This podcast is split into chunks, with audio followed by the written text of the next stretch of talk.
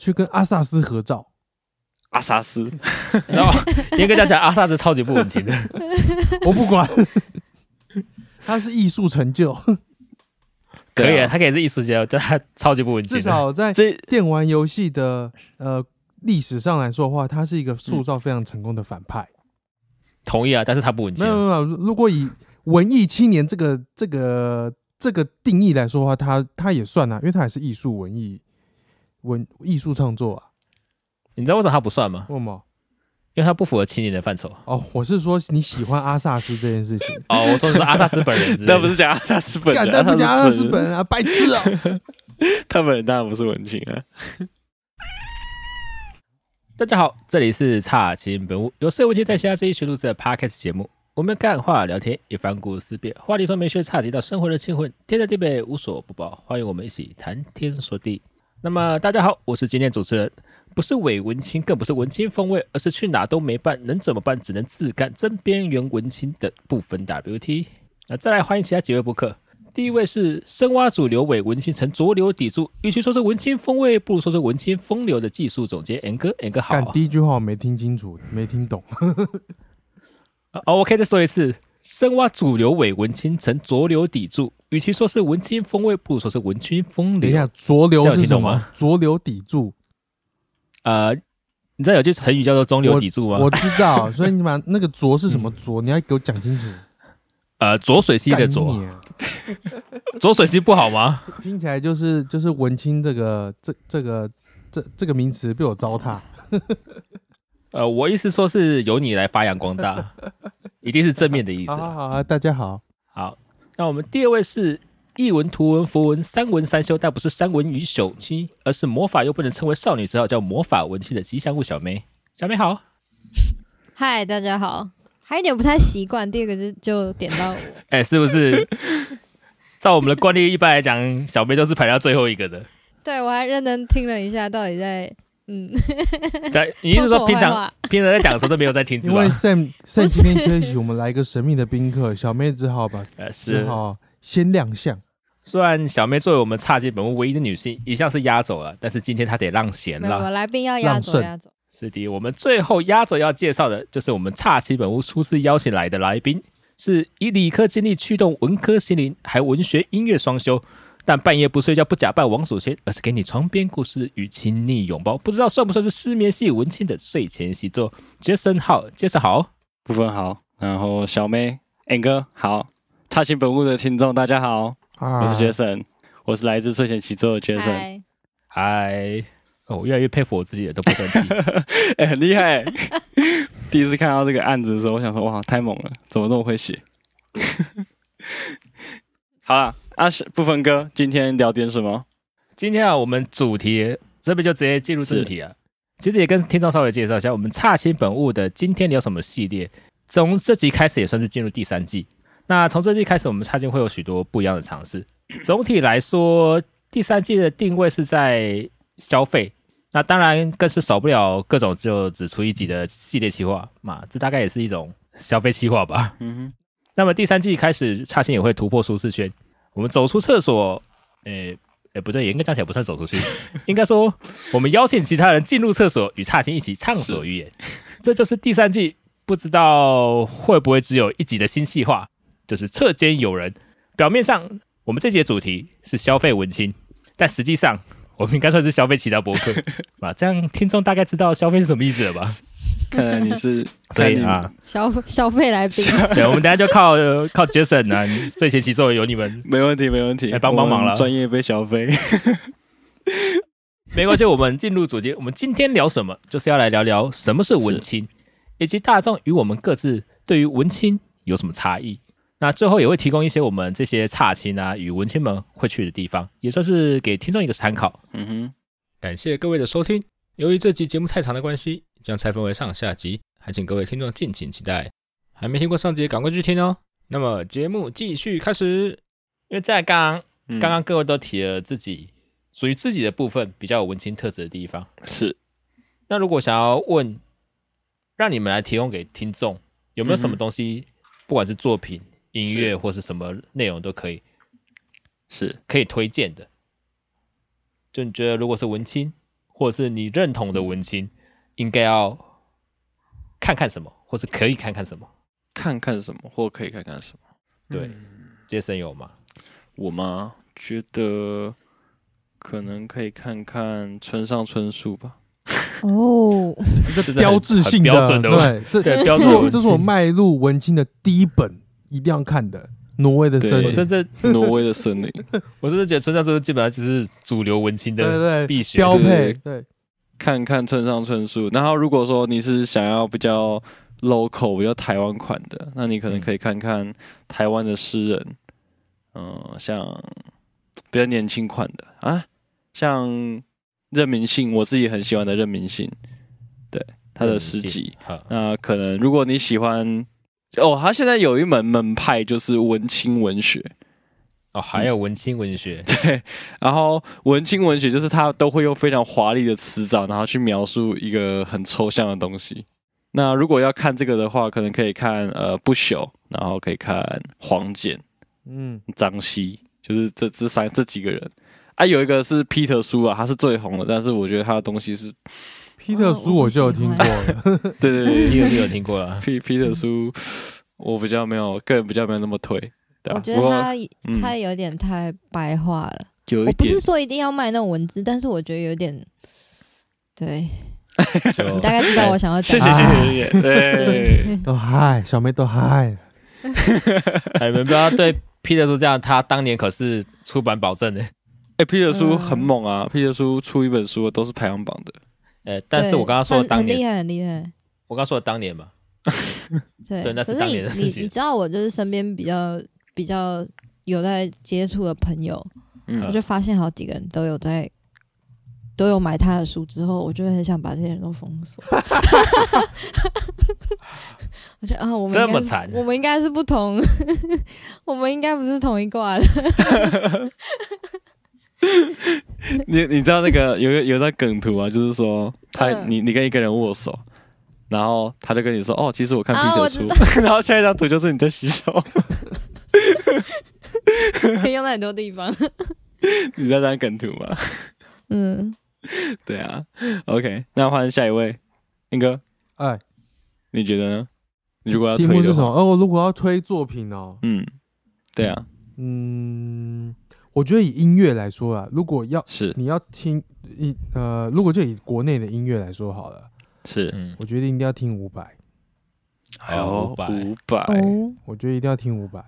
虽然我也很推五百，但是五百跟文青，我就算了，以他那个年代的他，他那个也是很年代，文青的他的他的确很前卫，他绝对是文青的，然后放到现在虽然是主流，但是你要想想看，现在的主流就是就是他在他当年推的，就是他当年嗯，打下的基础的。因因为我我觉得啊，要成为要我可能是我自己对于我要定义文青这件事情，我觉得了解你喜欢的文化的历史脉络很重要。嗯，我刚刚想了一下，我觉得五百确实就是主流文学里面的文青，嗯，就他的确是主流文学，应该说他他是主流音乐，但是他又没有这么主流。对啊，因为他是台嗯呃，我们现在变好像好像很推很推，变成在五百推荐大会，就是他你你你你对他音乐，你不会那么觉得他很台湾味，但是你又会觉得哦，这是这是这是咱台湾人诶，应该是很台湾呗。我一直觉得伍佰是台式摇滚第一人，他是台式摇滚，但是你自己细听台文这件事情，其实伍佰的台语啊，没有像没有像那种传统台语那么的标准，可是你会觉得他很台湾味。嗯，因为它有融，它有借鉴和融合外国的元素在。嗯，对，不管是那个时候很流行的，应该是八零年代最流行的爵士蓝调，然后、嗯然后还有蓝调传进来的，就包含是最经典的摇滚，他把这些都融合起来，然后以及他他在那是他是嘉义人吗？我有点忘记了。好像对是嘉义带来那种道地的，就是属于他的那种台语，然后呢，就全部都全部都融合在一起。不管是他唱台语歌还是还是国语歌，都有一种很浓厚的，就是本土的情节。可是你去分析他的发音啊、音乐结构啊，其实是很前卫的，是是在那个年代是很先进的，因为那都是嗯外国元素。我这边可以稍微补充一下，因为如果你要去看伍佰的台语的话，其实有时候你会发现他未必是标准。嗯所谓标准是他不是学院嗯派，嗯因为他的台语是来自于他的生长背嗯，景，对对对，他所学到的东西。但是近几年，其实伍佰也有在往学院派靠拢。嗯，靠拢原因是因为他希望可以标正确的字、正确的音。所以其实他他的本质是很，就是所谓的很了解他自己成长的那那段历史的，他的土地的。所以音乐的对话，我很我很推伍佰。好，所以如果听众不知道什么叫是文青的话，刚刚这个对话应该就算是文青的对话。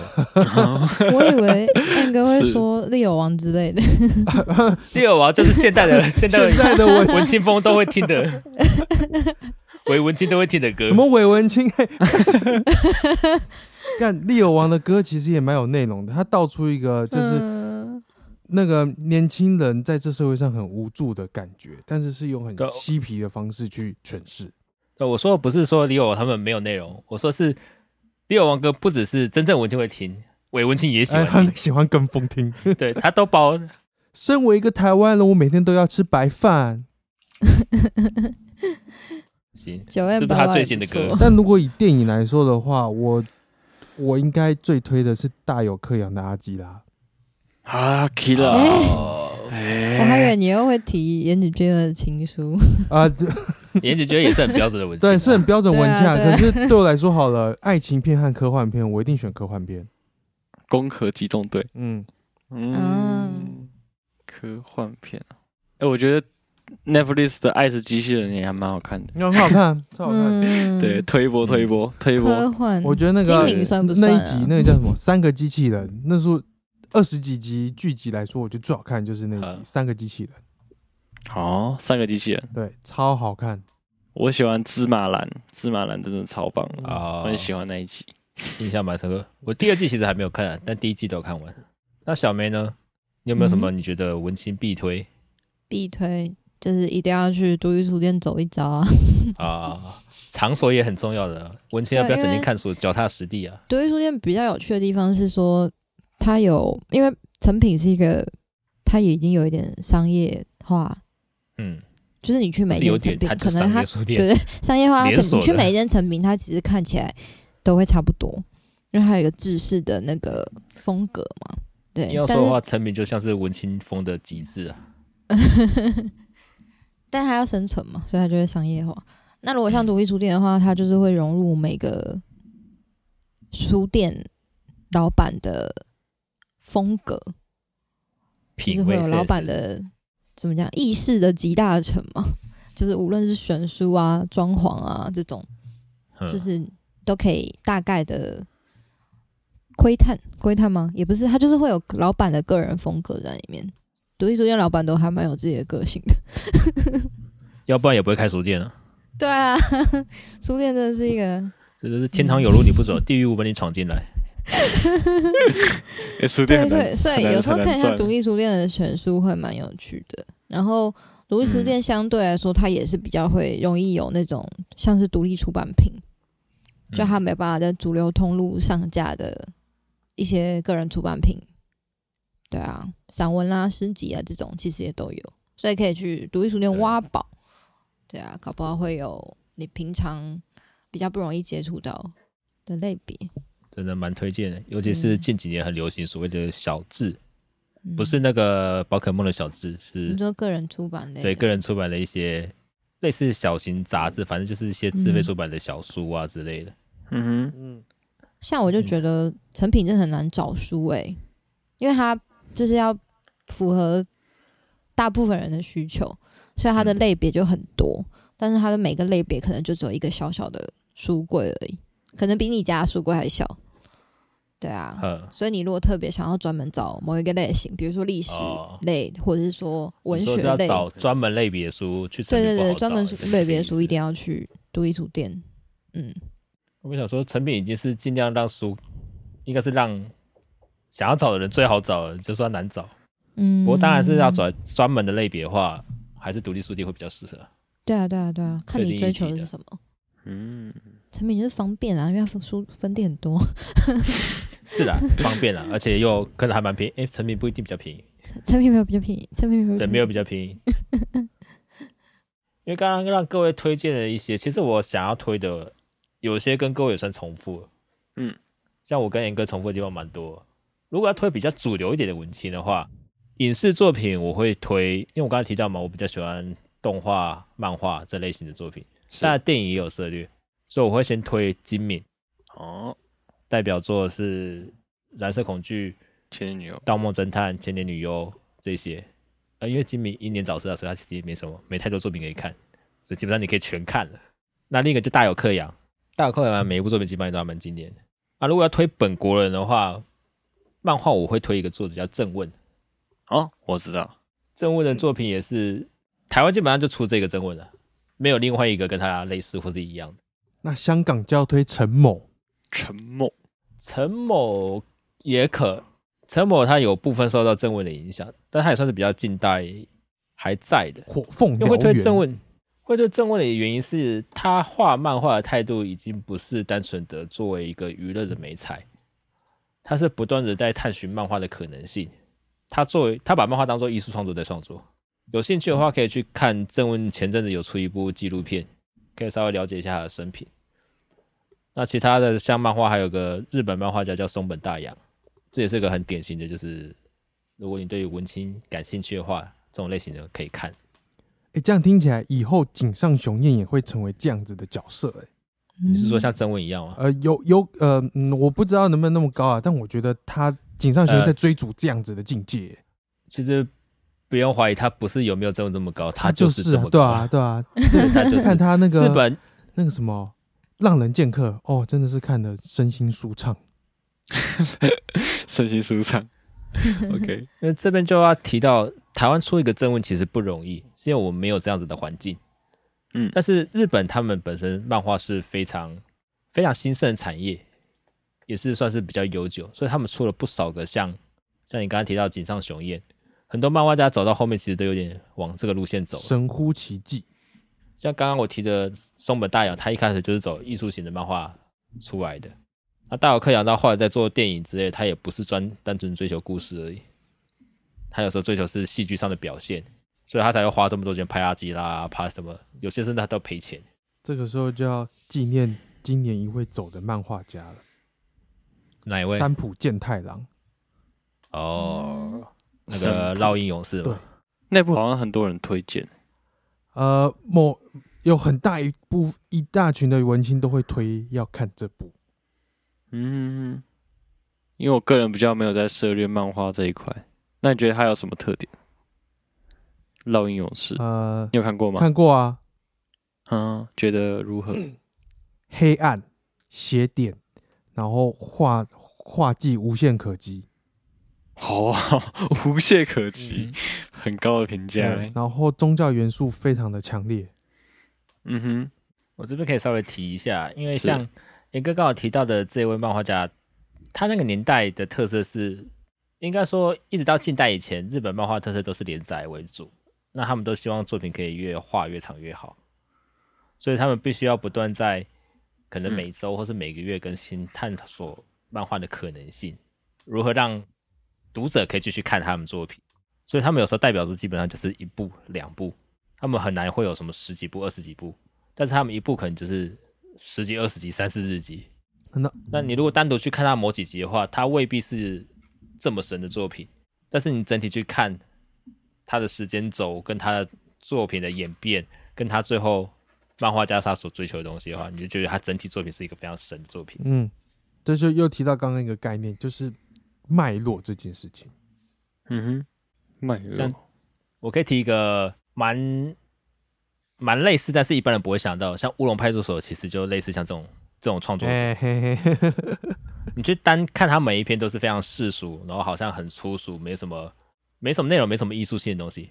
但他这样的漫画画了非常长的一段时间，一百多集，嗯，很厉害。干那这样那个死神小学生也可以添上一笔啊！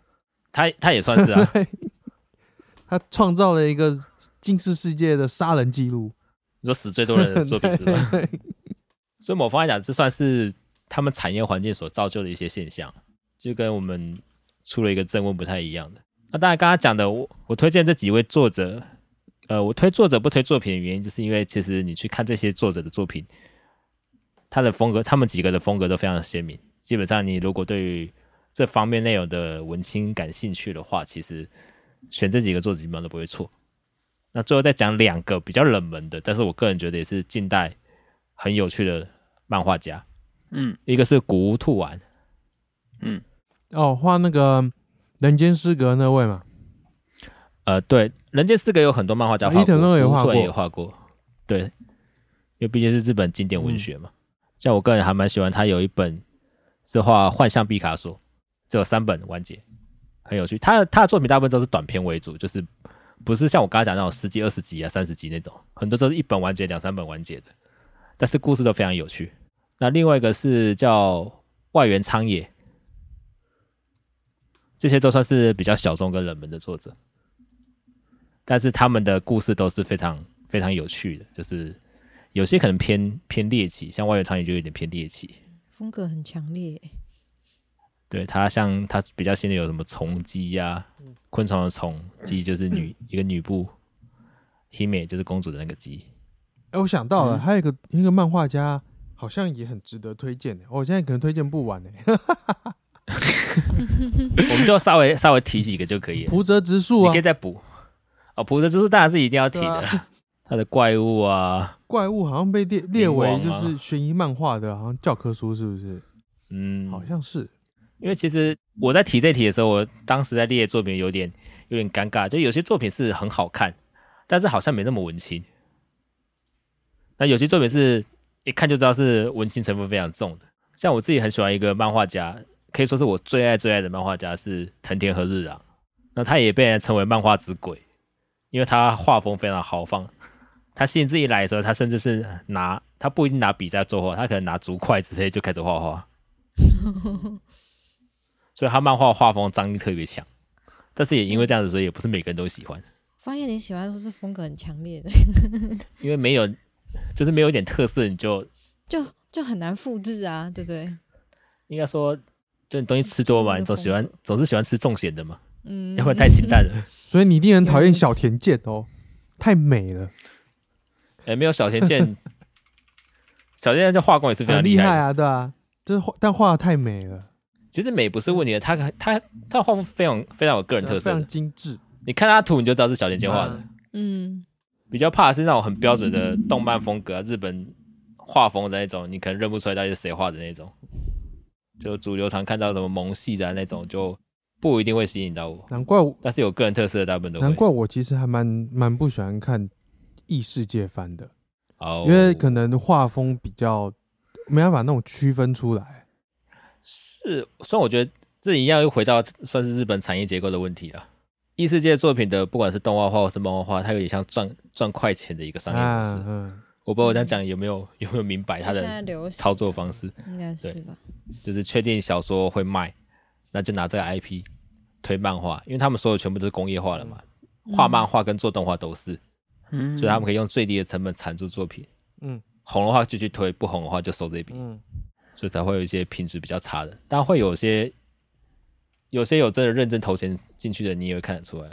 我觉得我们作品不要提太多好了，因为真的提下去大概会提不完。嗯，对，光我这边列的随随便就十部以上了。我再提一个我很喜欢的导演好了，行，我们要介绍，稍微提一下中中岛哲也，哦，中岛哲也嗯，也是风格很强烈的是拍了不少。漫改作品啊。漫改吗？嗯，漫改吗？算是漫改吗？没有，他就是对啦，应该说他的画面的风格很强烈。哦，下期物语的导演令，人讨厌的对松子告白的一生，我我最喜欢的是告白，的不是漫版，应该是小说改编的作品。对对，小说改编的作品。是，这也是一个非常让人印象深刻的导演。嗯哼那最后想问你们，我们刚刚也提了作品，我们从大家认知的文青是什么，再加上我们看我们自己，我们觉得我们是怎样的文青？是那我们也提了我们自己涉猎的文青的范畴。那如果要问你们说，让你们来推荐或者提供一些你们平常文青放假都会去什么地方，那有没有什么好去处？好去处吗？某方面，对，这也算是，因为我们节目上线的时候大概是在年初了，那之后可能会有很多假日，就如果你不是那么社畜的话，你可能会有几天假日可以休。有没有什么地方是你觉得很适合文青去的地方，或是你自己很喜欢去的地方。杰森有吗？哦，这个吗？对啊，这个经典款就是华山啊，是没错啦。经典款就是华山。对啊但我想问的是，华山是是你真的平常休闲就会去，呃还是你现在讲到文青印象的时候，你觉得那些什么文青风啊、伪文青的那种 gay 拜人会去的地方？就是我，我如果去，我如果说，假如说我明天晚上有，假设我跟你好了，我跟你有个饭局在台北，然后可能明天晚上六点，那我可能今天晚上就先去，然后明天早上我一个人没事，我就会选择去华山逛逛，松烟啊、华山啊，看有什么展，然后去那边晃晃，对，补充一下那个 文青能量，那我刚刚。嗯，刚刚讲的什么伪文青啊、文青风啊、是。Gay 拜人之类，我以为会有人吐槽一下，你现在就这样认同了。台中的话，可能就是审计新村吧，我觉得台中审计新村很不错，对啊。啊，嗯是啊，神迹新村是确实不错。对啊，在大家都，我觉得那边很多这种小东西，然后也蛮好逛的，嗯很适合去散拍照。也很好拍照，没错。对啊，审计新村啊，秦美，台中秦美，秦美成品吧，秦美成品。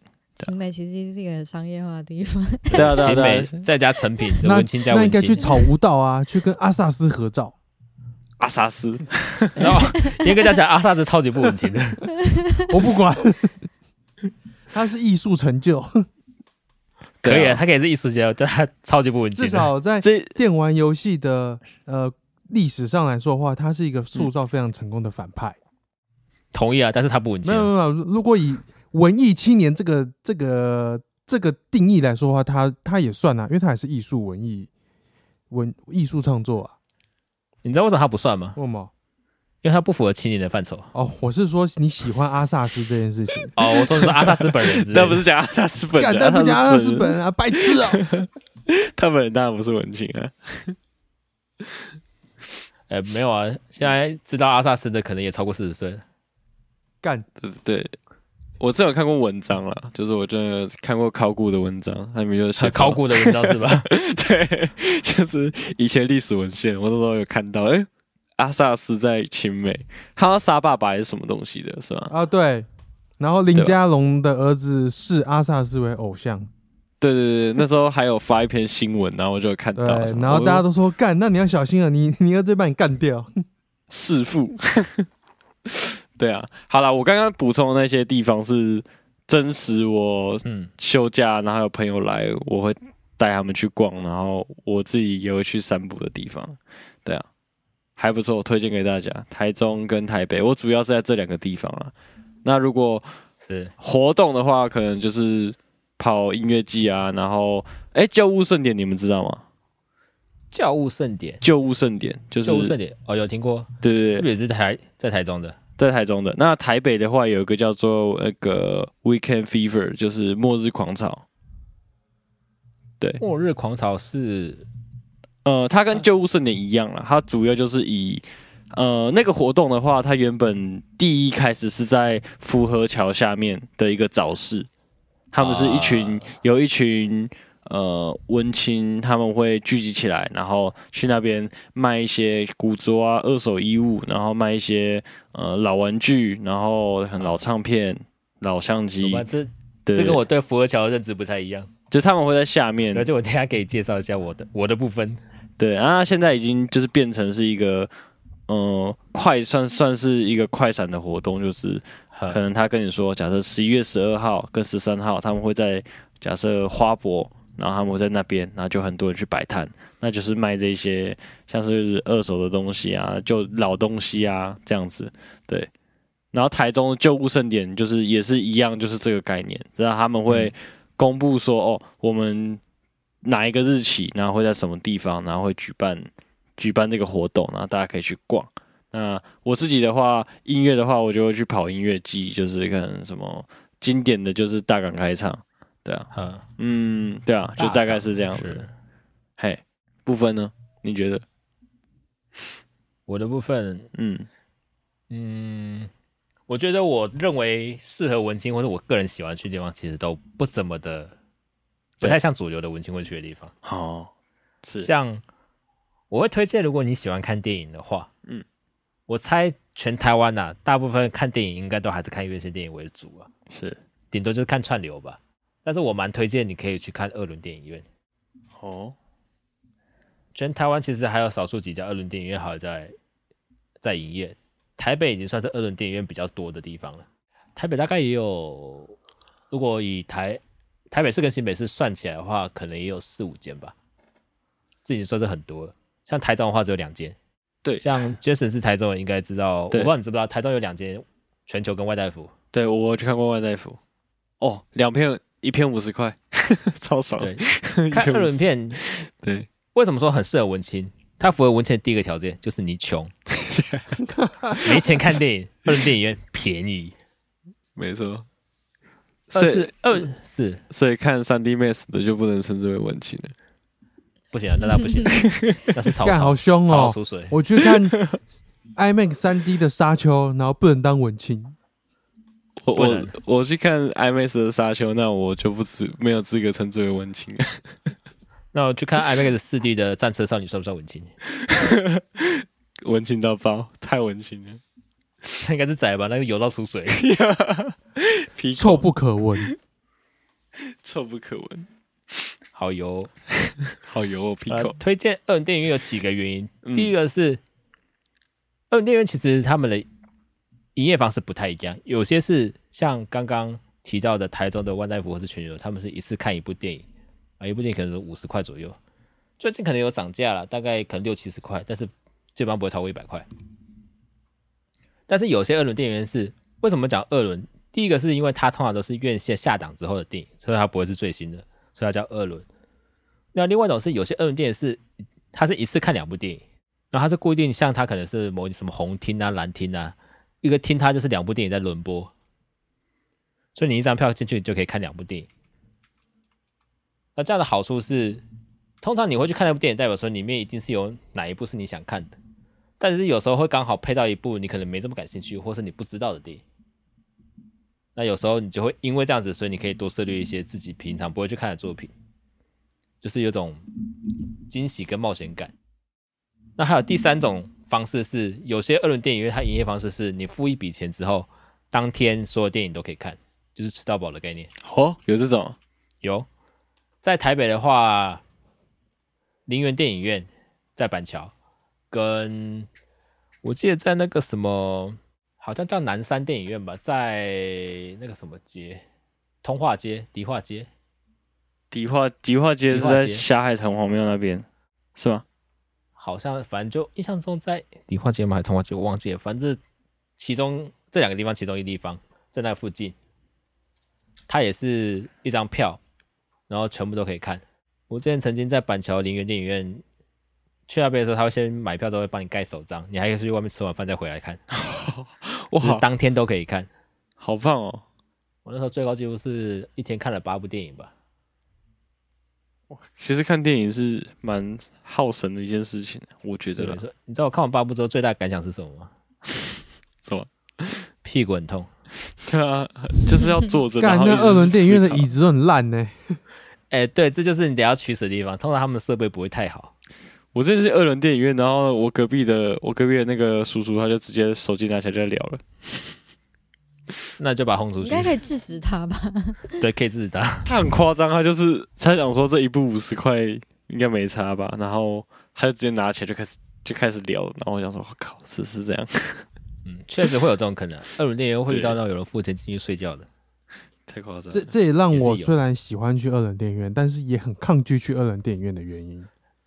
对，就是如果你对于电影院的品质很追求的话，那二轮电影院确实不适合你。可是如果你想要追求其他的、啊、电影带给你的乐趣的话，二轮电影院是一个不错的选择，而且打发时间又便宜，绝对是非常适合文青，又穷的。那其他推荐几个简单提啦，一个是 Manga Seek 在公馆，它是一家专门卖漫画类型的写点漫画，对，基本上任何非主流的漫画，你在那边基本上都找得到。然后不定期会办一些各种展览，甚至会请一些国外的作家来办展啊、办活动。所以你对主流漫画如果看腻了，你想看一些不一样的话，非常推荐去这个地方。干，我地点被你讲走了。哦，是哦，没事啊。你刚刚大有克洋的时候，我也没讲什么啊。地点比较难讲啊。还有一个摄摄影机的，那我最后要提一个叫做跳蚤市场，这是一个我觉得很不文青，但是你如果是真正的文青的话，可以去去看的地方。像刚刚 Jason 有提到末日狂潮，它本来是在府河桥下，嗯，我会说这跟我印象中不太一样，是因为我所说的跳蚤市场，比较不是你们一般印象中可能公馆啊，或是哪边的旧日盛典啊这种嗯，主办单位办的活动，可能快闪的啊，或是有时候假日啊会有的。你说的是定期的吧？就是它是固定在那边的。对我说的跳蚤市场是他们在那个位置很久，他可能也是六日会比较热闹，嗯嗯嗯嗯。那大部分那边卖的东西就是什么死人骨头都有卖，卖赃物，嗯，对，脏赃物、查拉奇，五金，对，台语叫查拉奇啦，查拉奇，五金杂货，嗯，莫名其妙的东西都会在那边卖。当然，像刚刚 Jason 讲的说说，年轻人去那边卖古着的也会有，但是这种人应该是比较后期，就是所谓文青兴盛之后才会才会有的行为。否则在早最早是里面什么卖旧衣的、啊、什么的，那时候根本就没有古着这个称呼，只有说旧衣而已。旧衣，对，或者二手衣服啊什么的。那会推荐台北的话，有我所知道有两个比较传统的跳蚤市场，一个就是刚刚讲的福和桥下，另一个是重新桥下。那通常跳蚤市场的大部分都会是六日比较热闹，那有一些像福和桥下是你要中午以前去，他下午大部分就收摊了。所以你真的要掏好东西，一些很少见的东西的话，这种地方都有机会。像我曾经在跳蚤市场买过一些像什么黑胶啊，像我买过日本出的动漫画的歌曲的黑胶，买过超时空要塞的黑胶啊，或是 LD 啊，就那种镭射影碟啊。我不知道在场有没有人经历过镭射影碟的年代，看过没有用过？那也是我在小时候有曾经看看家人放过，那时候还是放那个 Michael Jackson 的 MV。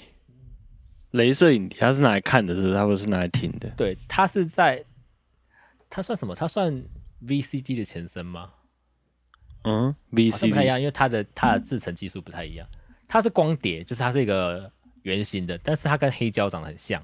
呃，应该讲讲它是黑胶大小，可是它是透明的，你可以当做它是早期的储存影像的工具啊，就是这种这种东西。然后它没有流行太长的时间，后来就淘汰掉了。反正就是在跳蚤市场可以找到一些这种有趣的。如果在台中的话，台中有几个，一个是在太原路那边，它好像嗯正式的名字叫做大环保跳蚤市场吧。哦，我知道，在我阿妈家在那边啊，在那个世华驾训班的隔壁，在太原火车站的对面。对对，就在那边。对对对对，一般我们会俗称可能叫它就太原跳蚤市场，因为它基本上就靠近那一带。没错，另一个叫甘城跳蚤市场，也在台中，火车站附近嘛。对，在火车站附近。嗯哼啊，甘城规模比较小一点，你要去那边基本上也是要中午以前才会比较热闹。那跳蚤市场有些其实卖比较多，会是古玩之类的，什么玉石啊、古董啊，这种比较多。但是我提供给各位参考，就是你如果想要淘宝，或是你想找一些不一样的，就是远离那些所谓的，我不是说文青风或是伪文青那种有什么不好，但是稍微看一下主流以外的东西的话，这些地方你们可以去看看。那小妹呢？你有没有什么推荐的地方？地方吗？呃，你要地方以外的也可以啊。我需要有人给我提示，因为我只知道他的那个，他好像是摄影集的图书馆 Live Box，啊。干都被你讲走了，好啊，我不讲了。主要说好久成瓮底哦，连给我帮你发，最后不是没有原因的。干，我现在在上网找我去过的地点。没有这一趴就给了一个，其实我刚刚已经提过啦，就是你可以再提啊。各独立书店这样，那有没有推特别推荐哪几家你觉得很有趣，或者你特别喜特别欢去的？凸显哪几间？青鸟嗯青鸟书店、友和书店吧。青鸟青鸟氛围还不错，可是青青鸟开蛮多间的欸，其实我觉得很厉害，老板很厉害啦，有勇气开那么多间。对你现在赶快推荐，因为很多独立书店后来都不见了。对啊，所以你刚刚突然问我，我就觉得有一点。讲一个最近的好了，我我最最近最最近近不见的，最近一次去的一间嗯，独立书店是十，哎、前我什么时候去的啊、十月底，就是十十十月三十号去那个新手书，台中的新手书店，啊，在那个怎么样？草衙是道、草悟道、草悟道。草悟道、草悟道那附近那个那个区块，对对对，因为他他刚好那天是最后一个最后一天的营业日，嗯，新手书店在台中开了八年，这样好像是因为房东要涨租，所以就想说，哦，那就没有办法撑下去这样。但是我前两天看到，就是老板发的公告说，他们嗯。重新要开店，就是差不多的地点啊，好像在台、台虎金台虎金那边他地方，去了。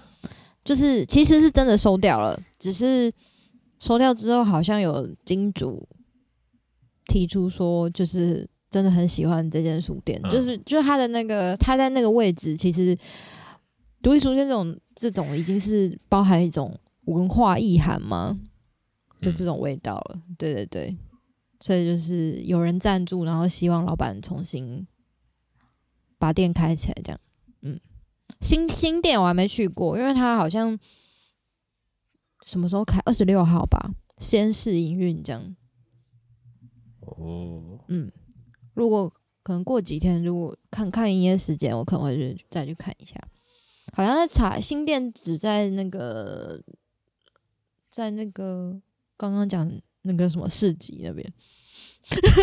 Jason 刚刚提那个，我突然间忘记，身为台中人。你说旧物盛典、不是啊，神迹新村、啊，审计新村。对，对对，神迹新村，神迹新村，神迹新村那边那那个附近有很多那个独立画室，然后还有展览展演空间，对也可以去逛一下，那边也都。身为台中人，也确实要跟我在听我们听我们节目的人可能比较多，或许是台北人也说不定啊。是，嗯，台中人，台中有很多政府规划好的一些市集，有些都在附近而已。那如果去台中玩的话，其实都可以去逛逛，因为这方面台中算是规划的还不错。对啊他应该们会把一些说他们有努努力想要推这个部分吧。对，旧的眷村啊，或是一些宿舍啊，把它改建成可以让做所谓的文化创意产业的一些年轻人啊，用自己新鲜的肝去里面卖一些东西啊，卖一卖之后，当然收藏，之后再换新鲜肝进去，大概就是一个这样子一个永续经营的地方。大家应该听得出来，我非常赞赏这件事情吧？没错，为什么完全听都沉默了？完全听得出来。你看不分我说，我最听你了，应该说政府利益良善，但是只能说在台湾文化创意产业这件事也是非常非常的辛苦的。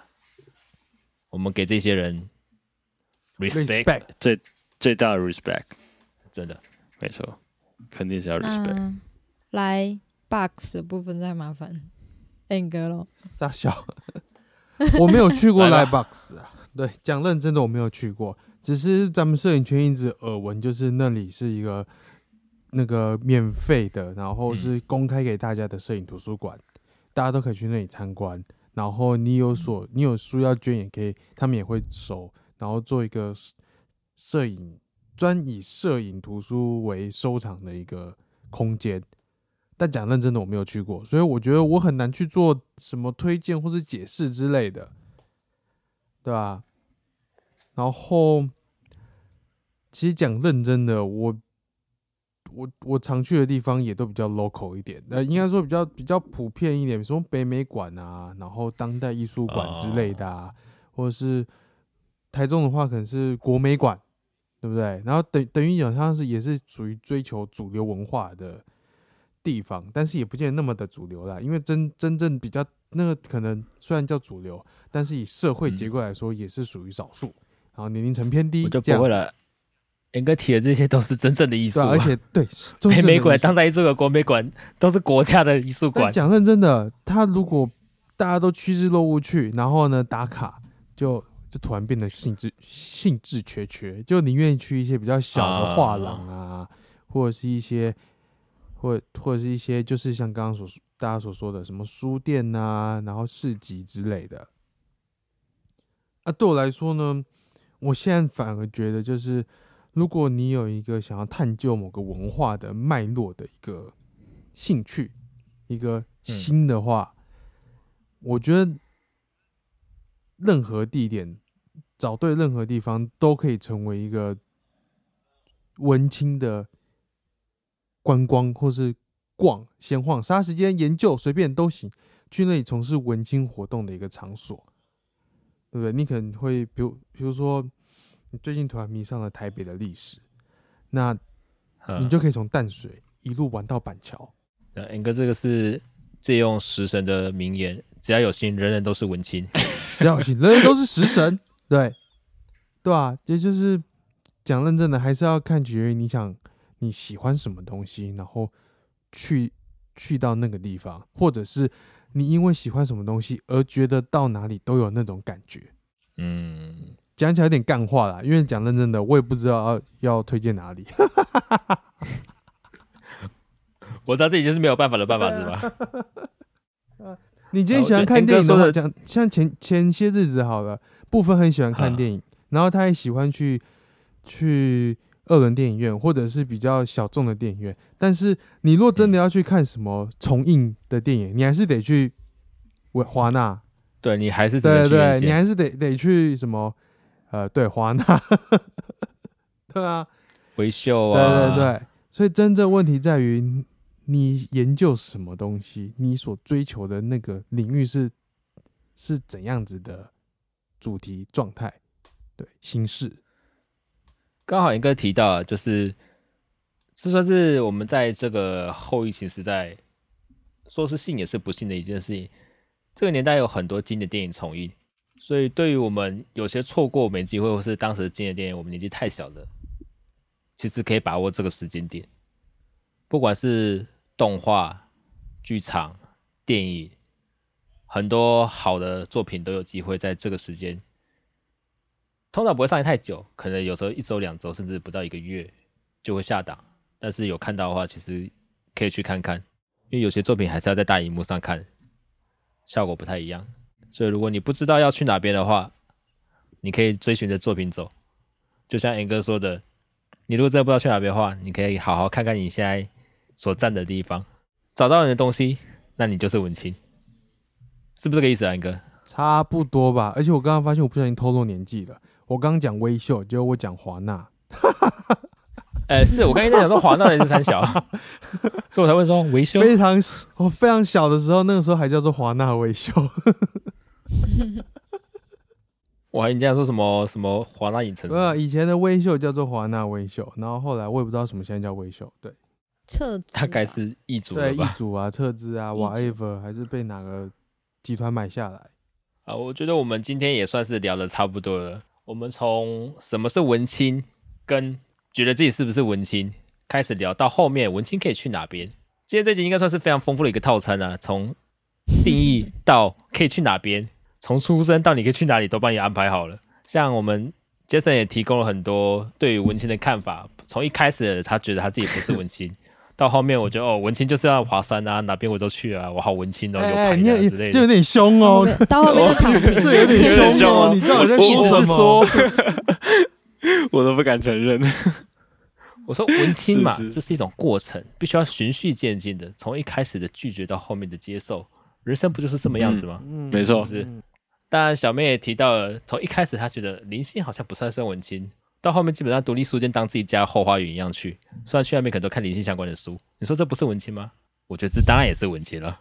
那 N 哥当然就不用说了，他基本上就是主流文青的代表啊。你说伪文青、文青风基本上就是体现他的身体力行，但是你要说他的本质是那些只有外在的东西吗？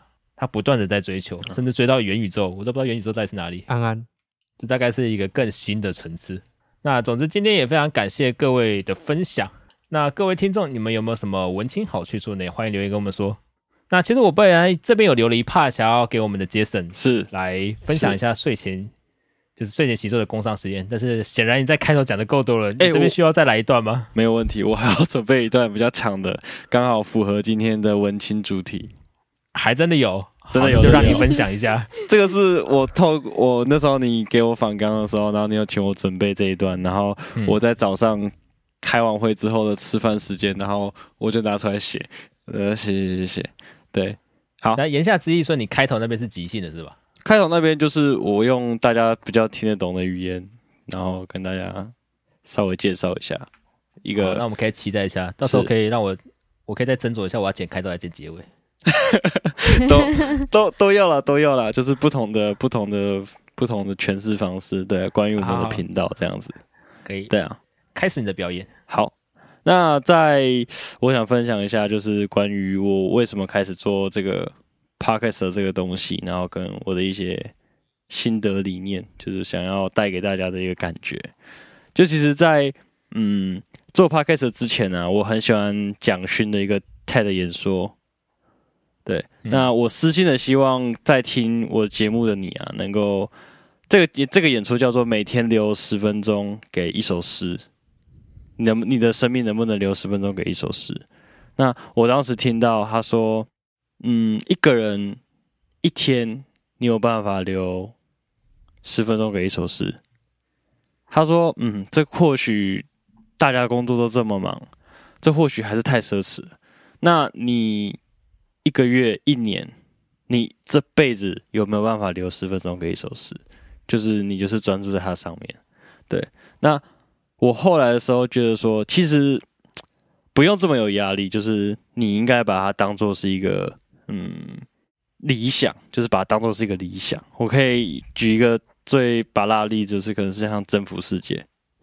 那你自己把它作为一个很厉害的事情，那你每天都这样去执行，然后做自己喜欢的文字，听自己喜欢的歌，那这个东西你是不用跟别人交代的。对，那我希望说潜移固潜移默化之后啊，你会发现说，其实，在世界上面其实还有很多的 很多的事情，很多的美。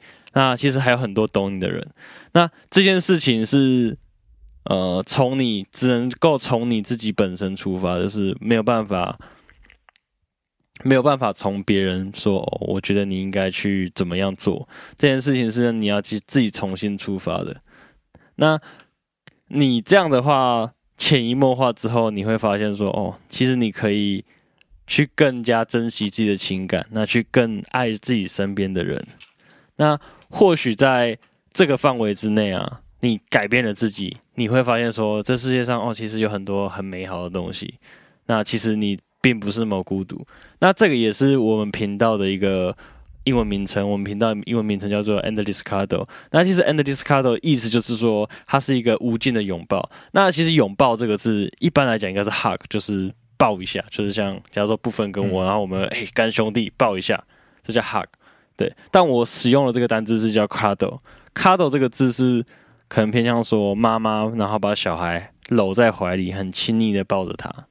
对，那这个就是是一种我想要带给大家的是一种陪伴的感觉，就是不只是亲，就是搂一下而已。我们是想要把你，就是我们的氛围是想要把你呃搂在怀里，然后就是跟你说哦，OK，我们我们我们也我们能够懂你的感受那种感觉。那其实，在如果说你听了节目之后，然后认同我们的做法，那或许或许在某一种范畴之内，你也征服了你自己的世界，那就达成，等于是说你就达成了这个理想。但是如果嗯你没有达成，那其实我觉得这没关系，你就把它放在心里面，然后你把它当成是一件说、很厉害的事情。那你时时刻刻的去练习爱自己身边的人，然后练习去发现世界的美。那我我觉得，呃，你的生命，你活着的时间就是可以更加的美好。那如果说有一天真的累了，那或许来我们频道听听我跟伙伴们的作品，那读读小弟不踩我，就是有一些小的文字，那给你无尽的亲昵拥抱，那陪伴你每晚的睡前时光，成为你睡前的重要习惯，让我的喜爱的声音跟文字有个安身的所在。很多的小事与情感，你不好意思说，但他们可能在无形之中会疗愈着某一些人。最后，欢迎大家来我的频道睡前习作。对，那我的睡前习作，我想跟大家分享一下，就是我最开始的时候的呃频道的一个介绍文案，我是这样写的，我写说：“嗨，你终于来了。”那意思是说，其实我已经在这里等你很久了，我只是我已经准备好一切，就等待你跟我与我相遇。对，那如果你还喜欢的话，那欢迎你走进我的人生。小王子里面有个篇幅说，嗯，狐狸狐狸对小王子说：“你你对我而言，其实就原本你对我而言，其实是跟成千上万的小男孩是没有区别的。”那狐狸也呃，小王子也跟狐狸说：“嗯，你跟其他狐狸其实原本是一样，但是因为我们互相圈养，所以你在我眼中就是特别的。”对。那如果你到了我们的频道，觉得我们还不错，那就意思是说，我们有这个荣幸能够互相圈养。那欢迎你走入我们的人生。最后，欢迎来到我的岛，我是岛主 Jason。好，那这是我的频道睡前习作 and discardo，随时欢迎你。好，我讲完了部分。没有，这个是我的频道，是我们的频道。差不要点如果我说如果你的频道，念稿我说，如果你来到我的频道的话，嗯，哎其实我觉得，嗯，其实其实我觉得我们真的蛮像的欸，就是一个在厕所，一个在卧室。一个在卧室是这点吗？最后还是绕回这没有，我的？出发点蛮像的啊。我们就是想要分享，对不对？嗯，也是啦。对对啊，好，我们今天谢谢睡莲习作啊，今天真的也算是在睡前来这边习作 啊，陪我们差差进录音，有点久，对，就是像刚刚 Jason 刚刚提到的嘛，对啊，就做自己，身体力行啊，只要有心，人人都是差气。